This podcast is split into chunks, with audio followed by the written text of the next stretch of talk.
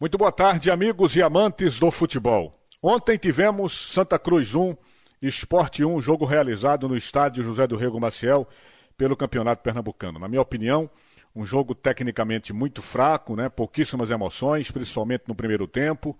Equipes, evidentemente, ainda impossibilitadas de escalarem seus reforços e tiveram que mais uma vez recorrer a jogadores da base, a vários jogadores da base, mas, na minha opinião, um jogo de baixíssimo nível técnico e um jogo que teve uma polêmica, né? Aquele gol anulado ali do, do Sander.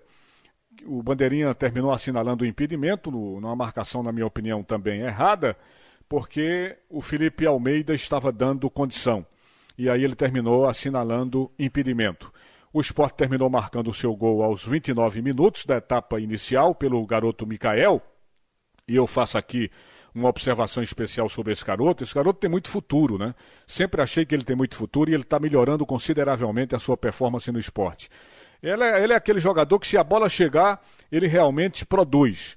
O problema é que a bola demora a chegar nos atacantes do Esporte Clube do Recife. Ele marcou o gol, um gol muito bonito, fazendo 1 a 0 para a equipe do esporte.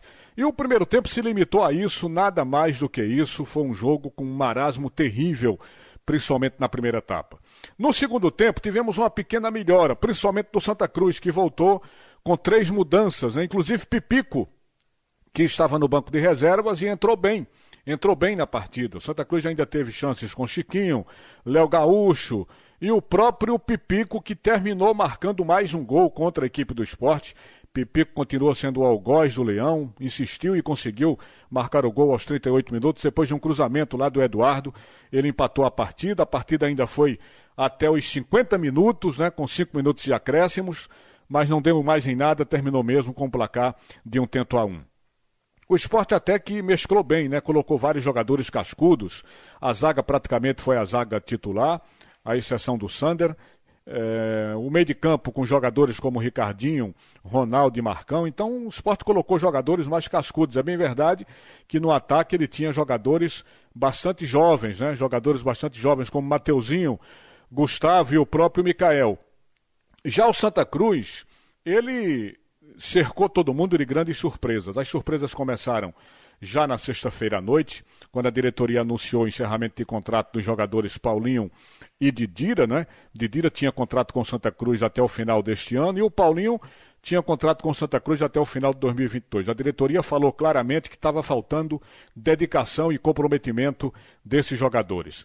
As surpresas no Santa continuaram porque na escalação o time entrou sem Pipico, Pipico foi para o banco. Eu acho até que se Pipico não está bem, ele tem que ir para o banco mesmo. É um jogador decisivo, é um jogador diferenciado e tem que entrar quando estiver bem. Ele não está bem nas últimas partidas e felizmente entrou bem nessa partida de ontem contra a equipe do Esporte Clube do Recife.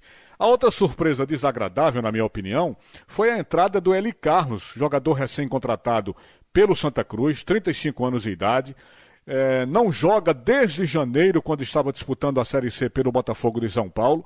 Então, um jogador que sem condições físicas nenhuma para entrar no jogo como esse, e ele terminou entrando de frente, né? comprometeu a atuação do time, foi muito mal e foi substituído no intervalo de primeiro para segundo tempo. E no esporte, a gente tem que ressaltar mais uma vez essa mania do esporte recuar quando tem o, o resultado na mão. É impressionante esse recuo inadmissível que o esporte faz. Isso aconteceu várias vezes nos jogos do Campeonato Brasileiro da Série A. Isso aconteceu agora há pouco, na última quarta-feira, no jogo da Copa do Brasil, em que o esporte foi eliminado da primeira fase contra a Juazeirense. E aconteceu nesse jogo de ontem contra a equipe do Santa Cruz. Tinha um resultado na mão, recuou demais, chamou o Santa Cruz, fez o Santa Cruz acordar no jogo, despertar no jogo.